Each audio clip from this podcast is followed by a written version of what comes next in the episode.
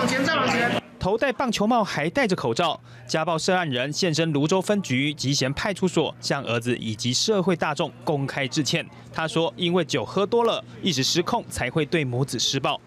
真的不要再喝酒了，爸爸对不起你。对于造成警方跟媒体记者的困扰，浪费社会大众资源，致歉。”整起家暴行为被 PO 上网，只因为孩子买肉圆没加辣，就暴怒殴打妻儿，引发众怒。十三号深夜，警方出动四十多名警力在家暴男子住家附近围安，人潮才逐渐散去。至于闯入家暴男家中施暴的男子，警方也依法就办，动手徒手殴打啊其父亲，造成其父亲哦脸颊受伤。这个部分其父亲是不提出告诉的。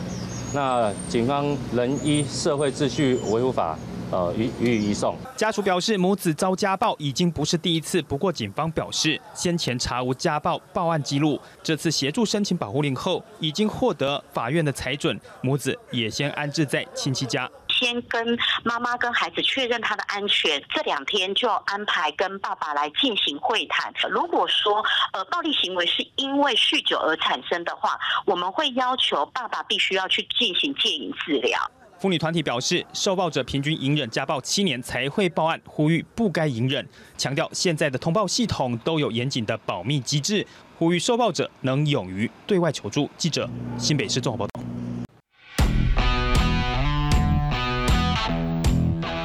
收看《灿烂时光会客室》，我是节目主持人管中祥。《灿烂时光会客室》是由公视新闻议题中心、PN 还有公民行动影音记录资料库，我们联合制播的网络视讯的节目。希望透过这个人物的专访，来让大家了解到一些争议性事件背后特别值得我们要去关注的一些制度、法律，甚至是在文化方面等等的问题哦。在刚刚的这个新闻当中，我们可以看到，这大概是最近这一两个礼拜里面，大家非常关切的这个肉圆哥哦，就是叫他孩子去买这个霸丸，那结果没有加辣，结果被痛打，不只是孩子被痛打，还包括他的妈妈，也就是这个肉圆哥的太太，也遭到这个她的老公、她的丈夫的这个痛殴，这个所谓的呃家庭暴力的事件。事实上，我们看到最近这几年有关于这种所谓的儿童、少年，或者是这甚至更小的小。孩的这种所谓的暴力的事件，其实非常非常多哦。所以在这阵子里面，除了看到这个所谓的肉圆加辣这个事件之外，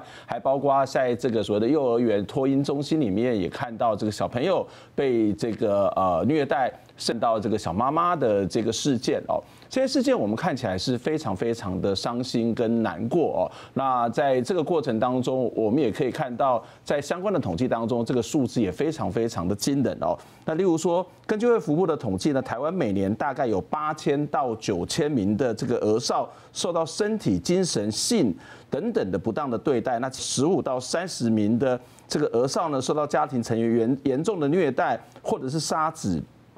自杀致死哦，那其中六岁以下的儿童占了这个八成左右的这个数字哦。那当然包括肉圆哥的事件，或者是小妈妈的这个事件发生之后，呃，引起了这个群情的激愤，很多人都希望说，这样的一个人，我们需要给他一些应该社会法律不应该去纵容这样的人，甚至有人会觉得说，在目前的法律或者在目前的这个刑责上面，不管是在处理的速度，或者是这一种所谓的惩罚的这种所谓的。量刑行其实都太少或者太低太慢，所以他就开始有所谓的乡民正义这个问题就跑出来，希望透过乡民的方式来去解决这样的一个。所以今天在我们节目当中呢，要来跟大家更深入的讨论这个在家庭当中发生的相关的这个暴力的事件，特别在儿少的部分，以及我们该怎么样去面对这样的一个家庭内部的冲突。今天节目大家。当中跟大家邀请到是现代妇女基金会的副执行长陈淑芬来跟我们谈这个问题。淑你好，好，大家好，吴教授好。我们刚刚看到了很多，事实上你们自己也做过相关的统计跟分析嘛。在你们所看到的这个在台湾这种包括广义的来讲的家庭暴力的状况是怎么样？呃，家庭暴力其实包含蛮多种这个两造的关系哈。那在这个亲密关系暴力，但亲密关系暴力大概是我们家暴案件通报最多的，嗯它大概占了五成五到六成，好，都是我们亲密关系暴力。保刚刚大家很很关心的儿少保护哈，大概每一年哈也一万多件哈，一万多件，哎，大概是占了一一成三，嗯那另外还有蛮大的部分是在我们的其他亲属之之内哈，就四亲等里面的嗯。这个冲突，家庭成员都加虐哈，那这个大概有两成五。嗯哼，所以其实呃。这样的一种，不管是它的形态是非常非常多样，即使在家庭当中，嗯，可是我们常常在讲说清官难断家务事了哈，这个所谓的发生在家庭内部的事情，它通常会是一个什么样的原因，或者是我们外界又怎么会去了解它发生的什么样的一种状态呢？嗯，其实我们还是跟他们做一些比较进一步的讨论哈，因为我本身是一个社工哈，嗯，那我们会去跟他们去了解说，哎，过去他们家庭里面发生了什么事，然后。譬如说肉圆爸的事件，那它整个发生事件的脉络是什么？嗯哼，好，那所以这个家暴史的了解其实蛮重要。好像我们看肉圆爸的事件，我们就觉得，哎，这件事一定不是在这个家庭不是第一次发生，他可能有蛮多次的这个状况。怎么说呢？嗯，因为这个爸爸他就是一再的去问这个孩子，这个孩子他也是，就是说他看来是想要怎么去应对爸爸，就是说，哎，为什么没有加辣？他就是从。在讲说，哎，我是因为怎样怎样，哦，然后妈妈也开始做一些收正的动作嘛，哈，所以看来他们过去是有一些受暴的经验，然后也在想办法来自保，好，那孩子也希望在那个当下是能够取得爸爸能够谅解的，好，所以我们来看的话，其实会觉得这是一个。在这个家庭里面常发生这样的事情。其实我们刚我们看到那个影片里面，发现这个小朋友事实上他充满了很多的害怕跟恐惧，然后当他面对爸爸的这种所谓的斥责的时候，有点点就在求饶的这样的一个过程。我我觉得这事实上是一个对小孩来讲是一个很可怕的事情。对对，其实这也是一种精神暴力。好，就是说一般的民众想到家暴就会想到就是说打人、殴打这件事。那那个肢体暴力是一个比较明显我们所知道的。对。可是这样一直问一直问。其实他也知道孩子已经讲了，哦，他也跟老板说，老板忘了加，就这样而已。嗯，可是这个有很多的这个相对人哦，就是这个答案如果不是他想要的，嗯，他就会重复的一直说，好，那会会给这个孩子很大的精神压力。好，那所以这是一种精神暴力。那精神暴力常也是我们在看到被害人哈，他最痛苦的一个部分。嗯哼。好，所以包括有很多我们很多个案跟我们讲，他的头发一定都要剪刘海。嗯。为什么？因为他的先生说有刘海，这样才是女生。嗯哼。好，或是我们曾经有一个个案，他每天都穿紫色的衣服。对。好，那我们有有一个那个。为什么会穿紫色？对，他就说：“哎，你是很喜欢紫色吗？”他说：“不是，我喜欢紫色，是我先生很喜欢紫色。我的衣服全部都是我先生买的。”嗯哼。哎，就是有很多先生他会。去塑造，就是说他理想中他的女这个女性是怎样，嗯，哦，他就希望他这个老婆啊或者女朋友长那个样子，嗯哼，那这些其实也是一些日常生活上的一些控管，嗯，好，所以这些也都是一些暴力，就是这个女性并没有来选择她想要成为一个怎样的，他他的穿着打扮或者他家事要怎么做，嗯哼，等等这些东西。嗯，当然除了这个所谓的精神暴力或刚刚谈到肢体暴力，和很多恐怕也是在语言上面的暴力。是，那这个语言的暴力通常会。有什展现出什么样的一种形态？比较常见就是像威胁恐吓，嗯哼，他可能威胁恐吓要伤害这个孩子，去照他的画作，或者是说他会说要伤害你娘家的人，哦，那也是也是一种控制的手段呐。那还有比较常见就是这种比较是贬义，就是哎，会酸言酸语，哎，酸言酸语，然后今天。今天吃空心菜，哎，很喜欢吃。太太明天还是煮了空心菜，先生就把这个菜就扫到地上了。哇，嗯，然后就会说你只会煮空心菜吗？哦，等等，这样就是蛮多这些，就说其实我们看有一些控制欲很强的男性哈，他其实生气没有什么理由的，每一种事情都会变成他的。可以生气的借口哈或原因这样子，对对太太任何一件事他都可以不高兴。举的例子，或是我们看到的例子，大部分都是所谓的夫妻嘛，通常是夫这个所谓的可能对妻的暴力，或者是亲子，通常是亲对子的这种暴力，当然比较常见。当然也会看到所谓的反过来的。对。那但是在这个过程当中，其实是不是也存在非常多的内部的权力的关系呢？对，其实我们刚刚讲到哈，这这些暴力都是一种权力的控制嘛，哈，就是他要展现希望，当然他最终的目的其实是不希望这个太太离开他，嗯，好，所以我们看到这个实物上有很多很容易有这种危险情人的案件哈，就是他很容易怀疑这个太太有外遇这样的男性，嗯，好，就心里的。不安全感特别高的，对亲密关系是很没有这个安全感的。好，那他就会希望说，太太所有的事情他都知道。好，太太今天打电话给谁，跟谁见了面。好，那甚至我们也看到有些所谓经济暴力，哈，就他因为太担心了，所以他觉得太太不要去上班。嗯，好，就我一个人赚钱就好，太太就在家里面把孩子顾好，把家家庭这个家务的事情做好就好。好。那有些是已经员哦，那我们也看过这个退休人，他他可能就是所有的行动都希望跟太太都是在一起的。好，那如果今天有一个亲友聚会，有男有女，哎，太先生有的人心里就是会觉得为什么这个场合有男有女，他也会觉得感到焦虑。好，那我们曾经有一个个案，就是说他去跟着太太去聚会，结果他看到太太哎喝茶的时候举杯拿起来的这个。时间点跟另外一个同桌的男性同同个时候拿起杯子来喝水，对，他就说你们两个是不是打 pass，是不是等一下要见面还是什么？然后他还包括像他晒棉被，好晒棉被，他就说哎你是不是这个晒这个棉被是什么意思？好是不是告诉你的 K 他什么事情？很恐怖哎。对对，所以这个心理的压力好大，看到的是蛮多的。嗯这种所谓的家庭暴力里面，刚刚谈到包括这个看得到的，例如说身体的伤害，或者是看不到的精神或是语言的这种伤害。可是我们看到在通报上面，大部分会呈现的是一种所谓的肢体的伤害，因为它可能会有验伤当，验伤当他可能会有所谓的外部的这种所谓的受伤的的痕迹。那但是这一种所谓的精神暴力或是语言暴力，我们怎么去了解或者怎么去预防呢？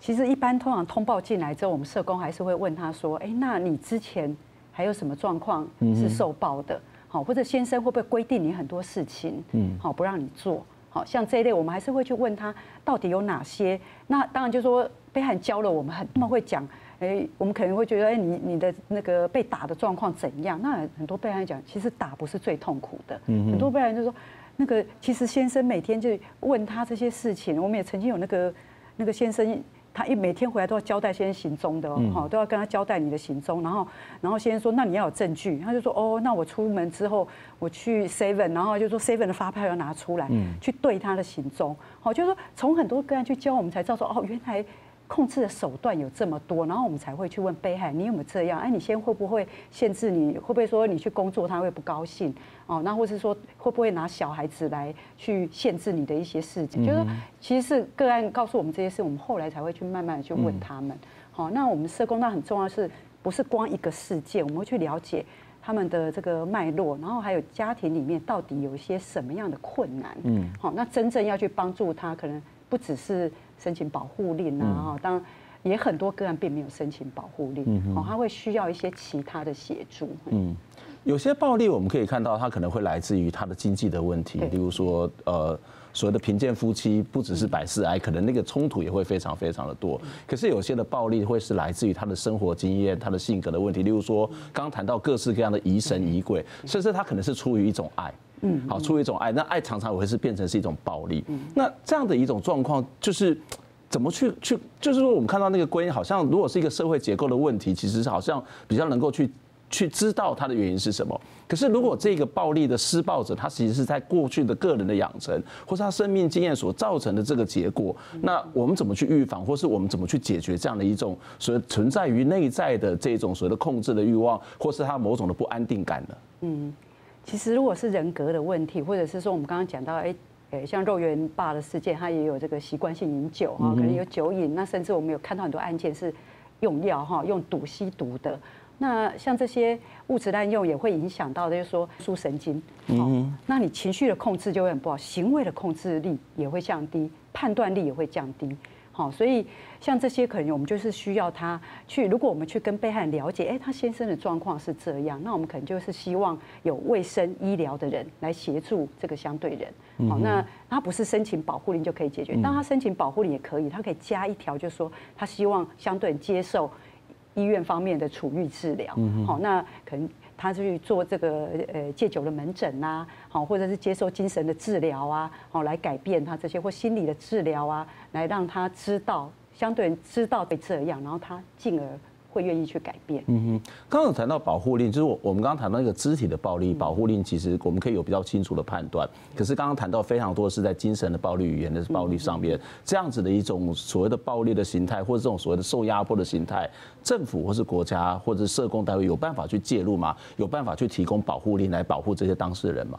呃，这这个部分就是说要收证呐，哈，我们也是希望他这个被害人他可以把这些事情写下来，哈。嗯。那我们这几年其实也一直在跟司法的人员、跟法官，哈，呃，宣导一个概念叫做高压控管，好，就是他可能不是肢体的暴力为多，是像各种控制的手段很多。那他可以把这些状况写下来，而且他对他的影响是什么？很多个案就是忧郁症啊，很多小孩他也忧郁啊，哈，然后没有办法去上学啊，或者是上学他很焦虑，好，有的孩子就是那个指甲都咬得这样烂烂的，哈，我曾经有一个个案的小孩是这样，好，那这些都都会有一些生理的状况，我们去，然后也会请一些可能专家的证人，好，他的医生、精神科医师，或者是他有心理治疗的人员，他们会做去出庭来去跟法官来说明，好，那这也是一种比较间接的证据啦，哈，那当然就是说他他也可以把这个他谈话他的要求，然后他。辱骂他或者贬义他这些东西录音下来，那录音当然也是一个比较明确一点的证据，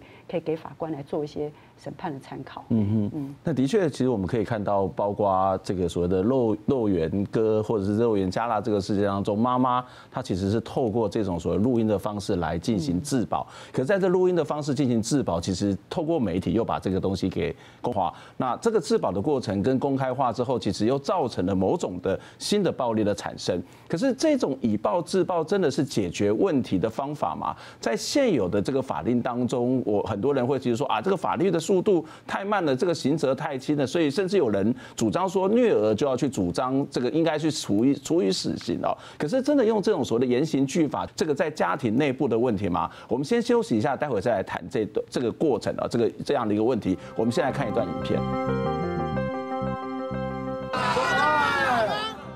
台南发生一岁多女童遭虐死案件，社会群情激愤。日前，民众展现乡民的正义，包围台南地方法院，也有立委呼吁修法加重虐童的刑责。而网络更出现而虐者唯一死刑的呼声。不过，历经基金会以及多位专家学者提醒，加重刑度吓阻效果有限，社会必须看见儿虐发生的原因。我们看到很多的小妈妈，其实他们有很多脆弱的处境，包括。这个孩子可能不是他预期要生下来的。依据卫福部二零一七年统计，儿虐案件施暴的加害者有百分之五点八是未满二十岁的青少年。意外怀孕的少女往往背负道德压力，不知道奶粉、尿布钱在哪里。而统计施虐的原因，缺乏亲职教育知识排行第一，接着是情绪不稳定、习于体罚或不当管教、亲密关系失调以及经济因素。那我也没有反对，目前刑法里面确实我们可以再去调整刑度，这些都是可以的。但它绝对不是儿虐的唯一解法，这样太便宜这个政府了。那再来，法务部他也没有办法去介入，比如说幼教或者是国小教育，好，他也没有办法去管医院，所以他有很多的部分是需要跨部会协调的。专家认为，儿虐防治不是无计可施，但政府应该整合医疗、司法、教育资源，成立跨部会的政院及儿少保护办公室，才有办法统整卫福部、教育部、法务部的儿少保护机制。行政院回应，早已成立儿童及少年福利与权益推动小组，由多个部会派出代表担任委员。接着最快二月就会举行会议，将加紧脚步，扮演补足社会安全网的角色。记者黄金、郭俊霖台北报道。欢迎再次回到《灿烂时光会客室》节目的现场，我是节目主持人管中祥。今天要来跟大家谈谈这个我们非常关注的这个有关于儿虐、家暴等等的问题哦。在节目现场跟我们一起聊天的是现代妇女基金会的副执行长陈淑芬，淑芬你好。你好。刚刚我们有聊到在这个。肉圆哥就是肉丸骂完加辣这件事情上面，我们看到的妈妈某种程度上面，就像你刚刚在上段后后面所说的，她其实透过了自己录影的方式来自保。那当然，这个录影的方式自保其实有一些争议啦。这个争议就是说，嗯，好像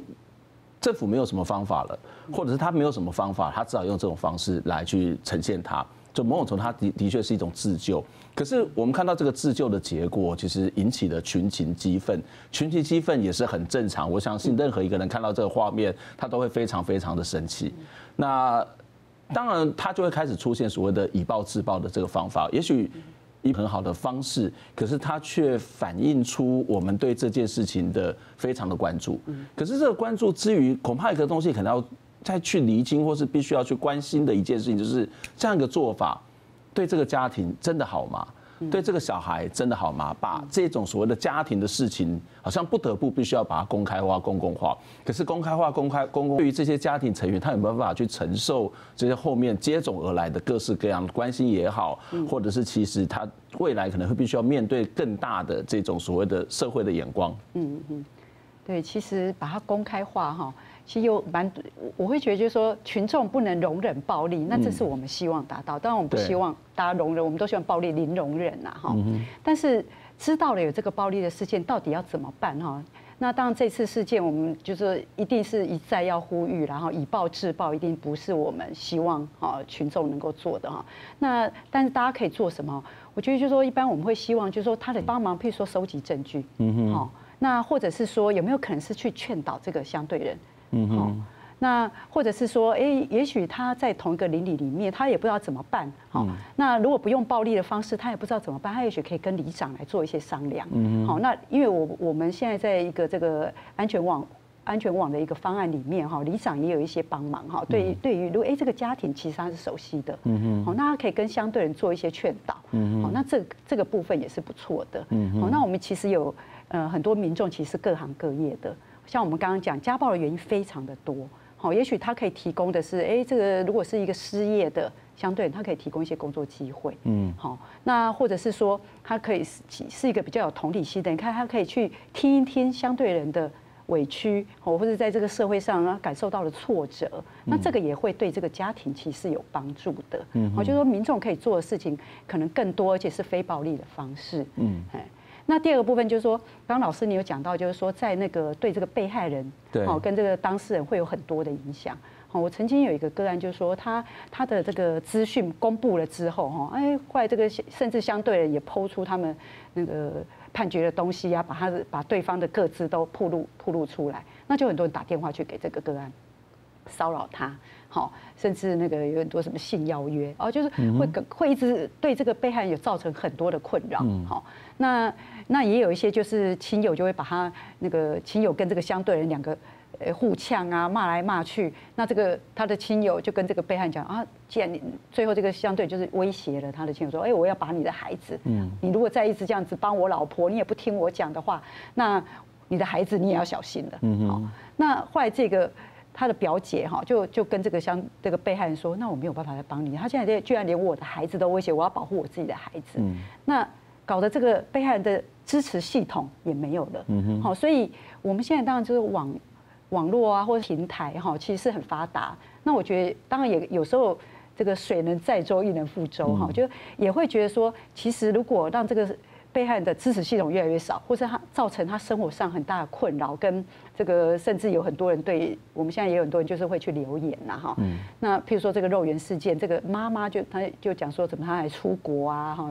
一个月要先给她多少钱然后出国，那我觉得也会有很多人用一些片面的资讯，嗯好就去攻击。被害人或者攻击这个孩子，嗯，好，那我觉得这个大概就是我们最不乐见的啦，嗯，不管是这个妈妈的这个拍自拍的这个自保，我我相信她可能某种程度是一种，也许是求助无门的状况，或者是我们刚刚看到的这个所谓的很多的民众群情激愤，甚至要用以暴制暴的方法，那他其实都反映出一件事情，就是可能在整个社会安全网他出了问题，所以作为一个家庭的成员，他可能不知道，或是他可能曾经做过，他不知道该怎么。第二个可能是，就像这些这些所谓的群群众的这个激愤的群众，他所说的，这法律实在是太判得太轻了，或者是这个所谓的处理实在是太慢了，所以我就只好要好好的去教训他。那这是不是也代表我们的法律出了某些的问题？或者是说，甚至有人主张，我们就又有虐儿的事情的话，就应该处以死刑？这样子真的能够去解决问题吗？其实，当然法律是。蛮重要的一块哈，但它也不会是全部的答案呐哈。像我们刚刚讲，就是说这个法律的问题，如果就是就是我们刚刚讲很多精神暴力，那那除了肢体暴力，我们能够验伤，好，那可是家暴哈，它有一个特性，就是说它的伤害都不是非常严重的。好，就是大部分的家暴的大概百分之九十以上，它都是可能那个很很小的伤，一公分乘以零点五公分之类的。好，我们看很多被害人的验伤，但它都是很小的伤。那到重伤害哈，或者到致命的案件哈，那个那个大概都是一一一百个案件以内，就是说它的数字其实是比较小的。好，那所以用这个。一般法律上要去改变这些，其实并不是一件很容易的事，因为他也要去横着说其他的案件同样这么小的伤害，他不可能把光家暴的部分提到很高嘛。好，就是在刑法上面，我想那个刑法的专家一定也会有其他的考量在哈。那还有就是我们刚刚讲很多这个精神暴力，他在法律上也没有刑责。嗯，好，你。这个在家里面觉得嫌太太的菜很难吃，然后或者一天到晚羞辱她，那也不一定，他也不是公然侮辱，好像没有在大庭广众下去侮辱他的太太，好，所以这个可能也也不不见得有刑责哈。所以一个是这个刑责的部分，刑这个精精神暴力是不是要有相关的好刑刑的罪名来配套？那这个是也许这个是可以去讨论的哈。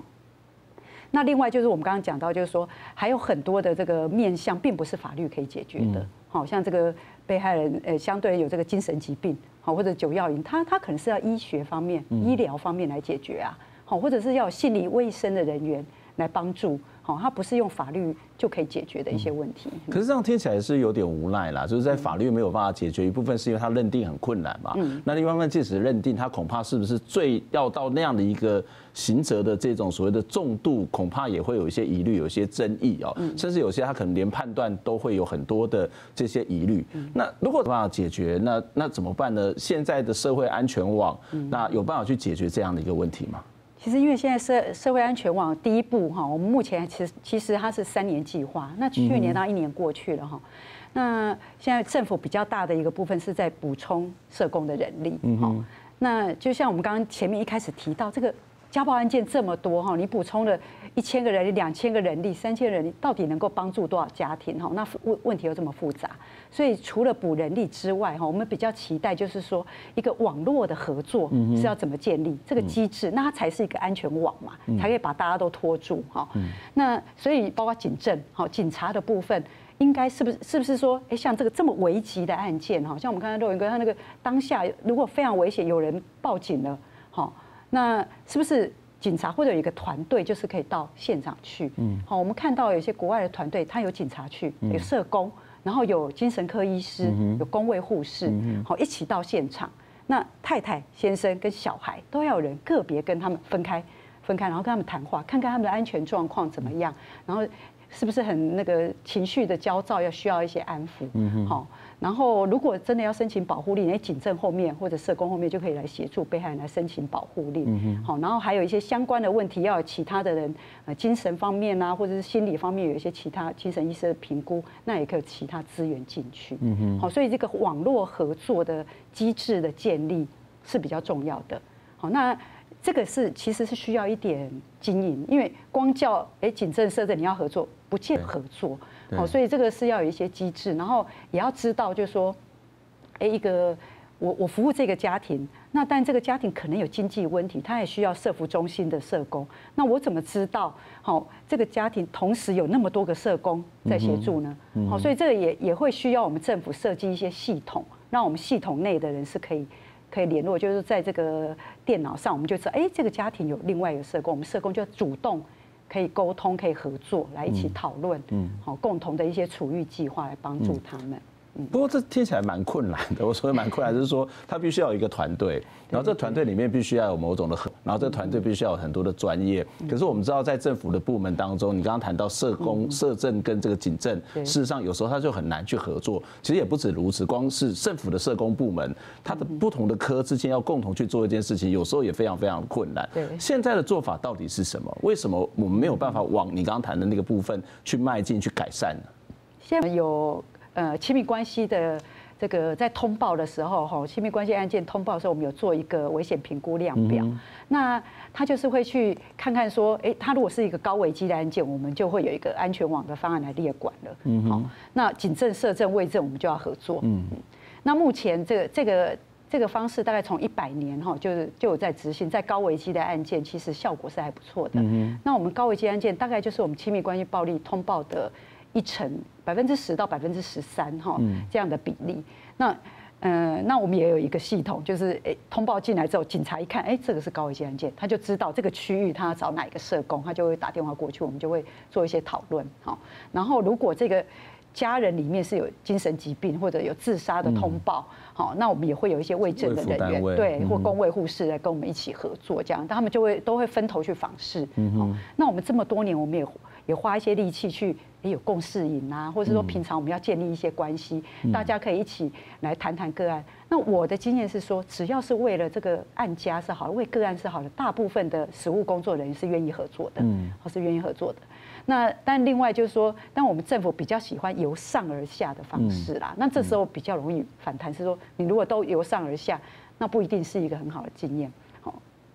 那像我们基金会现代妇女基金会，就我们在台北市大安文山区，我们就是会跟网络哈，我们自己是由下而上，我们就自己是自动自发去跟很多单位合作。好，每一年我们会这个社工会一起来来办这个一些活动啊、训练，然后互相聊，这样才有可能说大家平常就有关系，那有事情的时候有关系就会很容易产生一个合作的效应。嗯。去年我曾经去协助这个嘉义县政府，他们其实有一个暴力零容忍的一个计划，然后去做一些社区的宣导，然后也跟这个社区的居民，我们去看到一些家庭，社区会不会是另外一个比较能够去解决问题的方法？就是你刚刚谈到高风险，也许可以快速的合作，因为你如果真的不处理的话，那个问题会非常严重。可是有些是可能是一些小事情，或者是有一些蛛丝马迹的这样的一个状况，或者是刚刚谈到是一种心理的上面的问题，例如说他需要有人陪伴，他需要。有人聊天，他需要某种情绪的宣泄，社区是有可能去完成或者是协助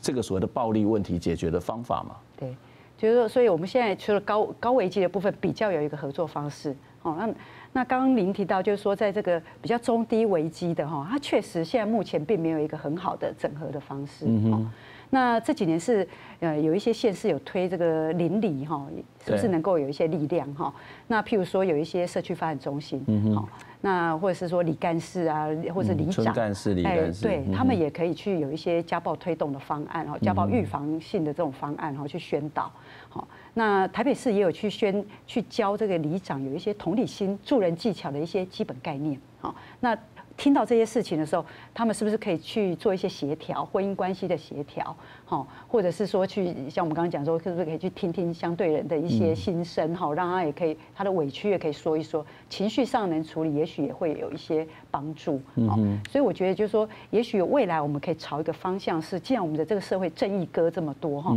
是不是有更多人愿意来投入社区的一个。家暴房这些，可能有一些队伍啊，或者是什么，然后可以分工合作啊。好，在哪些案件可以做哪些的工作？那但这个目前我们都没有，政府都还没有，还没有一个具体的方案要怎么做啦。所以社社会安全网的方案哈，可以有更多这方面的努力。这一个如果投入，当然也不是到社区里面去以暴制暴，那个其实是另外一种恐惧，另外一种这种所谓的暴力，而是说，我我常常会觉得说，这很多的暴力是因为我们大致上来讲都是处在一种比较疏离，或者是我们其实老死不相往来的状况，所以我们连邻居发生什么事情我们都不太知道。另外很大原因是可能是来自于整个社会的结构上面，这种所谓的这种高度资本主义社会底下，大家其实都为了要求生存，所以自己都活在一个非常焦虑。跟紧张的这种所谓的情况当中，所以他必须，他可能有时候必须要采取比较暴烈的方式去宣泄他的情绪。当然，我们不是因为宣泄情绪就可以做这样的事情，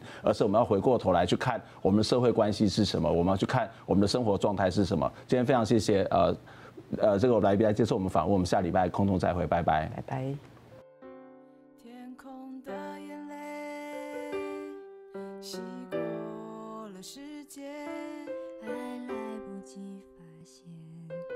在手中的幸福消失不见，心中的黑暗掩盖了希望。我只要相信，生命的动力是源自梦。往前走，继续的去梦想。